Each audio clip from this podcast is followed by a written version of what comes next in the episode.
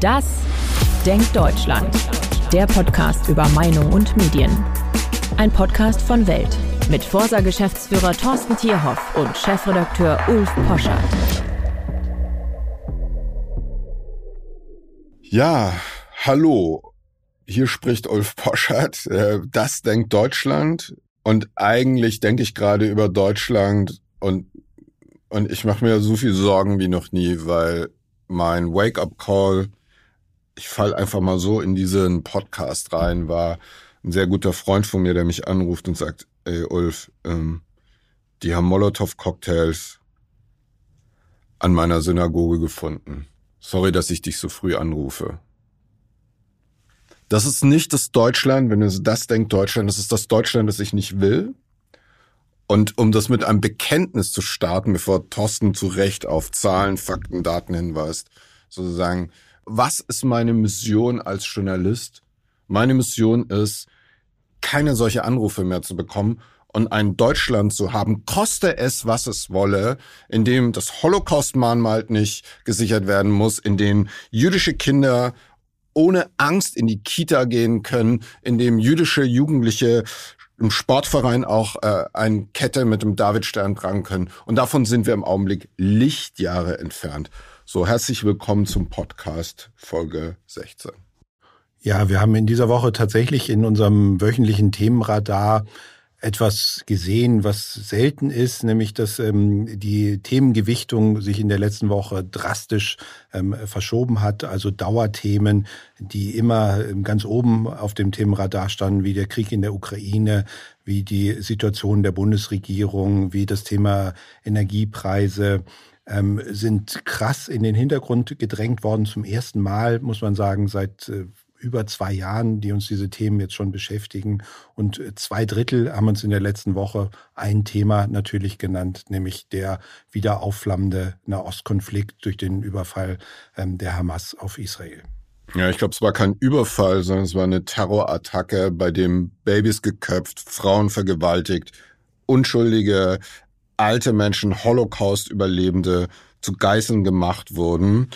Und das Interessante ist, und da reden wir ja gleich drüber, weil eure wirklich sehr beeindruckenden Zahlen ja auch deutlich machen, der Nahostkonflikt ist ja über Migration bei uns, aber Stichwort AfD, kleiner Cliffhanger, ehrlich gesagt auch immer schon Deutschland seit Martin Luther ein Ort eines vulgären antisemitischen Ressentiments und wir können mal schön auseinander definieren, äh, wie das gerade ist. Aber ähm, Thorsten, für dich, ich, ich weiß, du musst, ich muss mich ja heute beruhigen und äh, aber diesen Sprung von 0 auf 64, wie oft hast du das schon in der Drastik erlebt? Ja, das in, in dieser Drastik, äh, offen gesagt, äh, haben wir selten erlebt, weil sich ja auch so eine äh, Situation wie in der Ukraine, das hat sich ja über Wochen aufgebaut, ähm, dass da die Spannungen gestiegen sind und damit ist das Thema auch in das Radar ähm, gekommen. Ähm, das ist so von 0 auf 100 und ja völlig überraschend. Also selbst die israelischen Sicherheitsbehörden waren ja völlig überrascht.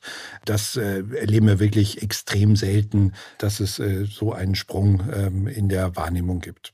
Für alle, all diese Zahlen, Fakten, Daten, Tabellen gibt es bei uns immer auf unserer Instagram-Page und natürlich auch auf welt.de. Und da die Zahlen, die ihr, also Forsa für uns erhoben habt, exklusiv sind, wird es auch auf welt.de dazu eine umfassende Berichterstattung geben, weil ich finde diese Zahlen wirklich bemerkenswert. Ihr könnt sie euch gleich angucken, weil man sieht diese üblichen Themen und dann wirklich wie so ein Luftballon ganz oben reingesetzt von null der Nahostkonflikt. Wir haben dann Zahlen aus Deutschland und die sind ja eigentlich, wenn man die Existenz und das Existenzrecht Israels zur Staatsräson der Deutschen erklärt, ist es gebackt von der deutschen Bevölkerung, da muss man ja sagen, absolut, oder? Wie siehst du es? Das ist absolut. Also wir haben ja exklusiv für die Welt ähm, in der Tat ähm, am Ende der letzten Woche gefragt, was halten Sie davon, dass die Bundesregierung sich ja sehr schnell und sehr klar auf die Seite Israels ähm, gestellt hat? Ähm, und da haben uns zwei Drittel ganz deutlich gesagt, ja, sie halten es für richtig. Man muss nochmal den Kehrwert eigentlich sich anschauen, um nochmal die Zustimmung auch deutlich zu machen. Es waren nur 16 Prozent, die uns geantwortet haben, nein, wir halten es nicht für richtig. Dann gibt es natürlich gerade bei so einer aktuellen Entwicklung immer Menschen, die haben sich noch keine Meinung gebildet. Also der Anteil derer, die sagen, das kann ich im Moment nicht sagen, ist naturgemäß in so einer Situation, wo sich die Weltpolitik äh, plötzlich ändert, immer noch etwas höher. Das sind dann eben Menschen, die sind eben nicht alltäglich auf den Nachrichtenseiten. Ähm, die haben einfach noch. Das sind roundabout 18 Prozent, die sagen, oh, muss, weiß ich noch nicht, kann ich, äh, habe ich mich noch nicht so auseinandergesetzt. Aber das Nein und zu dem Nein kommen wir ja gleich nochmal, was die Parteienpräferenz betrifft sind 16 Prozent. Das finde ich auch. Das ist wirklich eine ermutigende Zahl und in Anbetracht der, der ja doch starken Berichterstattung, die ja auch ähm, gerade in den sozialen Medien haben ja die, die Proteste auch auf den deutschen Straßen sofort viel Raum eingenommen, dass man auch das Gefühl hätte haben können, ähm, dass es da doch so etwas wie eine Bewegung gibt von Menschen, die vielleicht Israel gegenüber kritisch eingestellt sind. Das finde ich, das hat auch mich an der Stelle, muss ich ganz offen sagen, überrascht, dass es so so klar ist, dass es so einen starken Rückhalt und, und einen beruhigenden Rückhalt, möchte ich auch dazu sagen, in der Bevölkerung dafür gibt, dass äh, wir uns ganz klar aussprechen, nein, so ein Terrorangriff irgendwie auf einen Staat, der ja im Grunde genommen nichts falsch gemacht hat in der konkreten Situation, das ist absolut nicht hinnehmbar. Und da muss sich dann auch gerade ein Land wie Deutschland mit einer Vergangenheit, die wir ja alle kennen, glaube ich, auch sehr deutlich positionieren. Unsere kluge Producerin Elisabeth hat uns vor der Sendung gesagt, eigentlich äh, ist sie sehr gespannt und das bin ich auch. Und jetzt machen wir mal was ganz unüblich. Ich bestelle sozusagen bei Thorsten, äh, dass wir in vier bis sechs Wochen, wenn dann auch vielleicht eine Bodenoffensive gekommen ist im Gaza, einfach nochmal eine Nachfolgebefragung. Inwieweit dann, das ist diese ähm, und Befragung ist ja in einem Eindruck dieser wirklich barbarischen Anschläge auf äh, die einzige liberale Demokratie, die es in der Region gibt. Ähm, äh, sozusagen von den Marionetten Irans, äh, von der Hamas äh, durchgeführt worden und da sind die Zahlen, das ist der Kontext und man wird sehen, wie nachhaltig das ist. Was mich schockiert hat, ehrlich gesagt, äh, äh, also was mich gefreut hat, erstmal Ost und West sind da praktisch unisono. Da gibt's keine Ausdifferenzierung. Ist ja besonders deshalb interessant, weil die DDR ja immer auf Seiten der PLO stand und der Palästinenser und jeder palästinensischen Befreiungs ähm, ähm, Organisation in dem Sinne, dass man sie als sozialistische Kraft wahrgenommen hat. Ähm, aber schockierend sind die Zahlen eigentlich bei der AfD. Dort ist ganz signifikant einfach die schwächsten Bekenntnisse zu Israel. Es macht nochmal deutlich, dass der Vogelschiss von Gauland, also das Holocaust-Mama, es ist ja auch äh, eigentlich alle Höcke, bitte reduziert Deutschland nicht auf diese zwölf Jahre diese Relativierung des Holocaust und der Schande der Deutschen, die gewissermaßen von genau dieser Art von Deutschen zu verantworten ist. Ja, das hat eben auch seine, seine Wirkungen in der Wählerschaft und deswegen ist wirklich das Groteske, dass die, dass eigentlich Sausan Chapley und äh, Bernd oder Björn Höcke oder wie immer der Vogel heißt, sozusagen da ganz Seit an Seit stehen, dass die Neuköllner Demonstranten und Schnellroda so viel mehr gemeinsam haben. Warum? Weil sie Feinde der liberalen Demokratie sind und weil der Antisemitismus immer eigentlich ein Frühindikator dafür ist, dass man es eigentlich mit Freiheit und Liberalität nicht ernst meint.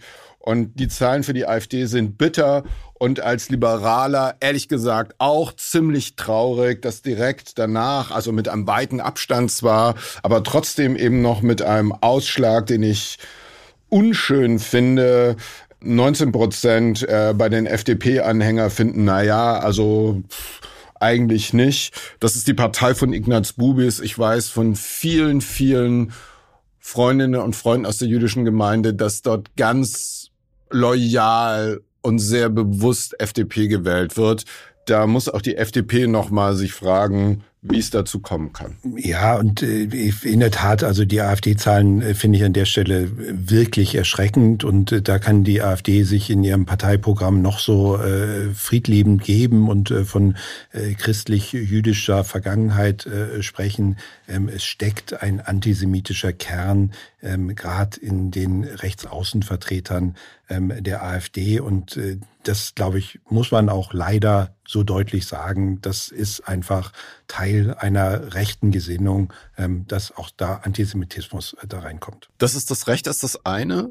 Robin, mein sehr geschätzter, unser geschätzter Kollege, hat das ja bei Markus Lanz so schön als der AfD-Typ von aus Hessen da war gesagt, Sie haben so viele Sachen nicht gerade bei sich. Ihr Verhältnis zur NATO nicht, zur EU nicht und auch zur deutschen Vergangenheit. Und in dem Moment, wo du immer wieder sagst, ja, müssen wir denn nochmal über die Shoah reden und brauchst äh, so ein Denkmal, damit machst du ja deutlich, ganz ehrlich, wir lassen uns nicht immer darauf reduzieren. Und dieser wirklich furchtbare, kann man sagen, oder ist das justiziabel? Da würde ich Dummkopf in Anführungszeichen setzen. Maximilian Krah, der Spitzenkandidat der AfD, sagt, fragt doch eure El Großeltern und Urgroßeltern, was sie für dieses Land gemacht haben. Kann man sich ja hochrechnen, wenn man ihn anguckt und so seine, so sein. Ihr könnt stolz sein auf das, was sie gemacht haben. Hä? Ja? Wirklich? Wir Deutschen können stolz sein auf das, was unsere Großeltern gemacht haben? Ja? Und, oder Urgroßeltern. Und das ist eben eine, nicht sonderlich subtile Relativierung der Verbrechen der Nationalsozialismus, Verbrechen der Wehrmacht, Verbrechen der Wehrmacht nicht nur gegen Juden, sondern an allen Fronten. Und das ist eben das Ergebnis. Ja, und äh, wenn wir vielleicht auf unsere Zahlen zurückkommen, ich bin ganz froh, äh, dass wir ja Fragen gestellt haben, ähm, die wir 2012, ähm, im Mai 2012 schon mal für den Stern in gleicher Weise ähm, gestellt haben und so jetzt auch äh, tatsächlich nochmal Vergleichswerte haben. Also unter anderem haben wir auch nochmal zur Rolle von Israel in der Staatengemeinschaft abgefragt und äh, gesehen, die, auf die Frage, ob Israel eigentlich als Staat wahrgenommen wird wie jeder andere, dass heute 2023 auch in Anbetracht natürlich ähm, jetzt der Auseinandersetzung uns über die Hälfte sagen, nein, sie erkennen an, dass Israel eine besondere Rolle in der Völkergemeinschaft spielt und dass dieser Wert gegenüber 2012 nochmal angewachsen ist, zeigt meines Erachtens auch sehr, sehr deutlich, dass natürlich überhaupt nichts mit dem Vogelschiss in der äh, Geschichte ist, sondern dass wir uns auch heute noch in Deutschland darauf besinnen, auf die deutsche Vergangenheit und die besondere Verantwortung, die Deutschland hat. Das finde ich gut. Nur, und das wäre vielleicht mal eine Meta-Umfrage, äh, Thorsten, die wir, oder vielleicht äh, habilitieren wir beide gemeinsam darüber. Es gibt ja so eine Art Bekenntnislyrik, und eine Gesinnungsethik versus eine Verantwortungsethik. Und wirklich, ich freue mich sehr als Sozi-Kind über die Zahlen der SPD. So bin ich aufgewachsen. Ich weiß noch, mein, mein sozialdemokratischer Vater hat mir wirklich, also als ich anfing, mich für Politik zu interessieren, und mein erstes Referat habe ich noch in der Grundschule, nee, ich glaube fünfte Klasse Gymnasium über Eugen Kogon der SS-Staat. Über ein Tag im KZ. Da war ich zehn. Und ich weiß noch, wir sind durch ganz Europa gefahren und mein Vater hat uns immer gezeigt, die Orte der Schande der Deutschen. Und hat aber gesagt, nicht traurig sein, das heißt einfach nur Verantwortung. So. Und dann zu sehen, dass bei der SPD wirklich die solideste Basis für ein an der Seite Israels stehen, ist, finde ich, sehr beeindruckend. Olaf Scholz war jetzt da. Bei den Grünen, ehrlich gesagt, auch beeindruckend gute Zahlen. Nur, und das meine ich jetzt nicht despektierlich, hinter diese Bekenntnisse muss es jetzt realpolitische Forderungen geben, sonst bekennt man sich dazu. Man strahlt das Brandenburger Tor an mit äh, der israelischen Fahne und so und so. Wir haben eine Dokumenta gehabt, die hat eine grüne Kulturstaatsministerin zu verhandeln. Wir hatten in, bei der Documenta einen Ex-Finanzminister der SPD, der sagt, ja, postkoloniales Denken ist so.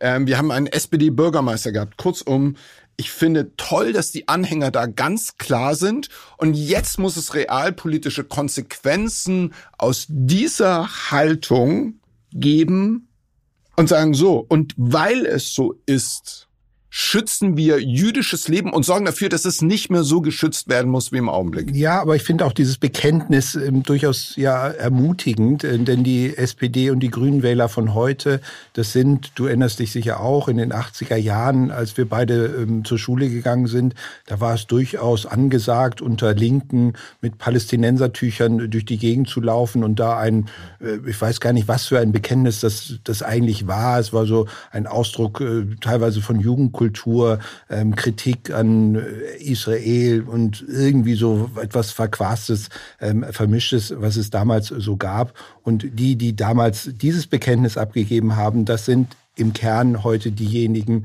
die eben zumindest auch da auf der Bekenntnisebene ein sehr deutlich anderes Bekenntnis geben. Und das finde ich ermutigend, Abs ähm, dass absolut. die Vernunft da an dieser Stelle zugenommen hat. Ja, also ich will das überhaupt nicht. Äh, also ich finde, da kann man richtig stolz drauf sein. Also die rot-grüne Identität, was das betrifft. Ich sag nur, wir kommen auch da jetzt ich erinnere an Katrin Göring-Eckarts Reden, ja, wie geil und Migration, alles wird super. Ich freue mich drauf, das Land wird sich ändern. Nee, ich freue mich nicht drauf, wenn das das Ergebnis ist. Äh, Karl Lagerfeld ist ja angegangen für seinen Satz, ja, wir haben sechs Millionen Juden umgebracht und jetzt holen wir Antisemiten ins Land millionenfach, sowas heißt das, ja, hat er, wie Lagerfeld so ist, so zugespitzt. Es kommt jetzt drauf an, was macht man mit diesen Zustimmungsraten? Und ich bin total bei dir, dass das eine sehr gute Basis ist, um zu sagen, wir sind da. Ich würde auch realpolitisch, nur dass da überhaupt kein Missverständnis. Frau Baerbock war ganz früh in Israel, hat damit ein Zeichen gesetzt. Olaf Scholz war der vor Biden der erste Staatschef, der gestern da ist. Also ich möchte da 0,0 Kritik äußern an dem, wie die Ampel das macht. Ich sag nur, das ist das. Aber viel entscheidender ist, wenn wir weiterhin jüdisches Leben in Deutschland haben, was folgt daraus? Ja, aber ich glaube, wir dürfen uns da auch insgesamt bestärkt sehen, einfach durch die öffentliche Meinung, durch die Abfrage, die wir ja auch hier getätigt haben. Und ich glaube, man darf mit sehr viel Selbstbewusstsein dann eben auch auf diese Zahlen schauen und klar und deutlich machen, auch als Signal an die Politik. Es ist nicht nur viel richtig, was an dieser Stelle ähm, von der Ampelregierung gemacht wurde, ähm, sondern es ist auch gedeckt durch die öffentliche Meinung. Ja, man muss sagen, da haben sich Dinge auch verändert. Ihr habt ja äh, auch eine Repräsentativbefragung Meinungen zu Israel. Ja, wir haben so ein Eigenschaftsprofil ja. zu Israel abgefragt und äh, das, das, was man ganz generell sagen muss, und wir hatten es schon 2012 und auch die gleichen Fragen sogar 2009 schon einmal abgefragt. Und die Meinung und das Bild von Israel in der deutschen Bevölkerung hat sich grundlegend verbessert. Ja. Ähm, das ist tatsächlich die Situation, die wir jetzt haben. Natürlich muss man immer dazu sagen, in der aktuellen Situation. Deswegen finde ich es auch sehr spannend, das in einigen Wochen tatsächlich nochmal zu wiederholen, um zu schauen, was könnte sich da gegebenenfalls nochmal verändert haben. Aber diese grundsätzliche positivere Wahrnehmung von Israel, das zeichnet sich eben in allen diesen Faktoren, die wir abgefragt haben, ab. Ja, ich würde gerne mal zwei, drei highlighten. Mhm. Also ist mir fremd, bleibt weiterhin, glaube ich aber auch, wenn man die Frage, ist Jordanien, Nigeria oder am Ende Andorra fremd, ja, wahrscheinlich, weil man es nicht so genau kennt. Ja, ich glaube, das ist äh, schlussrichtig. Also wie viel Kontakt hat man tatsächlich zu Israelis? Das, glaube ich, ist normal, dass da ein hoher Wert, 56 Prozent sagen, das ist mir doch irgendwo auch fremd. Aber interessant ist, verfolgt seine Interessen ohne Rücksicht auf andere Völker. Das war mal noch vor zehn Jahren bei 70 Prozent, echt eine harte Einschätzung, jetzt bei 51 ist ein sympathisches Land, ist von 36 auf 46 gestiegen, runtergegangen. Es ist ein aggressives Land von 59 Prozent auf 40, achte die Menschenrechte, ist von 21 auf 37 hoch, steht mir nahe, ist von 16 auf 25 hoch. Und, und das ist ja eigentlich die vielleicht in dieser Situation entscheidende Zahl, hat im Nahen Osten kein Existenzrecht das war mal bei 13 Prozent stabil und ist jetzt runter auf 6 Prozent, was echt eine Mini-Mini-Rate ist. Das ist natürlich die ekelhafteste Position, aber wir befragen ja auch ekelhafte Positionen. Und ich finde auch, das kann man eigentlich den äh, Kollegen und Freunden in der israelischen Botschaft mal zeigen, sozusagen, da hat selbst ein Bibi Netanyahu, der ja hier auch von einigen Medien dämonisiert wird, nicht dafür gesorgt, dass hier dieser Prozess sich Israel sympathisierend anzunähernd gestoppt wurde. Ja, und ich möchte an der Stelle wirklich mal wieder eine Lanze für die junge Generation, die Gen Z irgendwie, die ja so häufig kritisiert wird, auch brechen, weil bei den 18 bis 29-Jährigen sind die Zustimmungswerte und das Ansehen von Israel in der Tat in allen Altersgruppen am höchsten. Und das finde ich tatsächlich wirklich ermutigend, dass da eine junge Generation sich durchaus auch irgendwie dieser Rolle Israels in der Welt irgendwie äh, verantwortlich sieht. Na, schon die Steuererklärung gemacht? Wir vom Handelsblatt haben in einem Steuerspezial analysiert, worauf das Finanzamt bei der Steuer 2023 genauer guckt. In unserem PDF-Ratgeber finden Sie die wichtigsten 16 Neuerungen, Einstiegstipps für Elster und vier Wege, wie Sie das Maximum herausholen. Sichern Sie sich also jetzt das digitale Handelsblatt vier Wochen für nur ein Euro unter handelsblatt.com slash mehrwissen. Ja, bei der Rücksichtslosigkeit der Israelis auch einmal mehr für die FDP eigentlich ziemlich beschämende Werte von der AfD sowieso. Ansonsten SPD Grüne, da sind sich Grüne und CDU sehr nahe. Ja, also wie gesagt, die FDP soll sich ja, diese Zahlen das, auch also genau ich denke in der Tat, also für die FDP-Anhänger ist das in der Tat kein kein äh, charmantes Urteil, ähm, was da abgegeben wird und dass sich FDP und AfD da doch in so vielen ähm, Dingen sehr ähnlich sind in ihrem Bild, irgendwie, das denke ich, das sollte ähm, der Partei zu denken geben. Ja, und dann irgendwie meine Lieblingspartei, die Grünen. Israel ist ein sympathisches Land mit Abstand, äh, die meisten Sympathien bei den grünen Anhänger.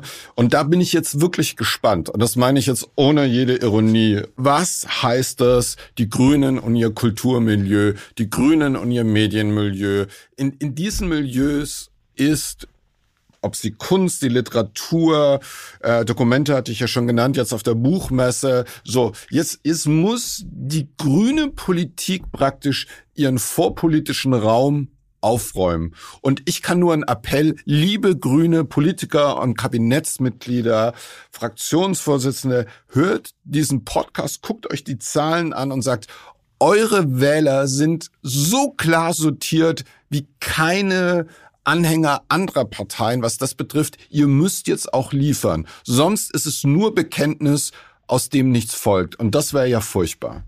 Ja, vielleicht äh, zum Abschluss irgendwie die letzte Frage, die wir ähm, gemeinsam äh, für die Welt ähm, gestellt haben, war ja die Frage, hat Deutschland in Anbetracht äh, der geschichtlichen Vergangenheit der Nazizeit eine besondere Verpflichtung gegenüber Israel. Also hier bewusst auch nochmal die historische Komponente genommen. Auch da der Vergleich äh, zu 2012.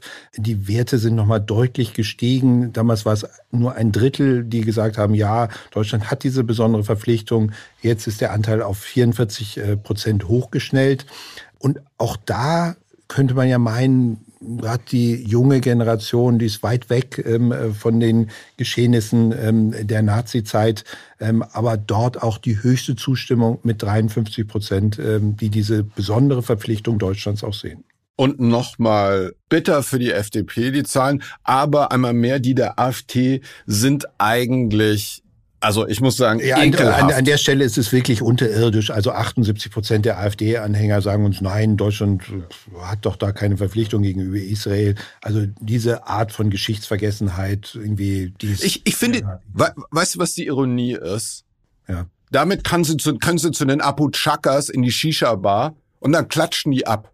Da sind sich Maximilian Krah und Arafat Abu Chaka und äh, Sausan Chepli oder wie auch immer sich da tummelt im Augenblick, sind sich dann echt nahe. Und das ist eigentlich die Ironie und das muss man echt so highlighten. Der Antisemitismus auch in anderen Ländern verbindet links außen und rechts außen. Wir haben jetzt die Linkspartei, die ist ja schon so irrelevant, die fällt da raus, aber auch da auf Social Media zu bestaunen, äh, ehrlich gesagt auch bei den amerikanischen Democrats, also die ultra-woken äh, äh, Corbyn in England, also die linken Labour-Leute, krasser Antisemitismus auch jetzt.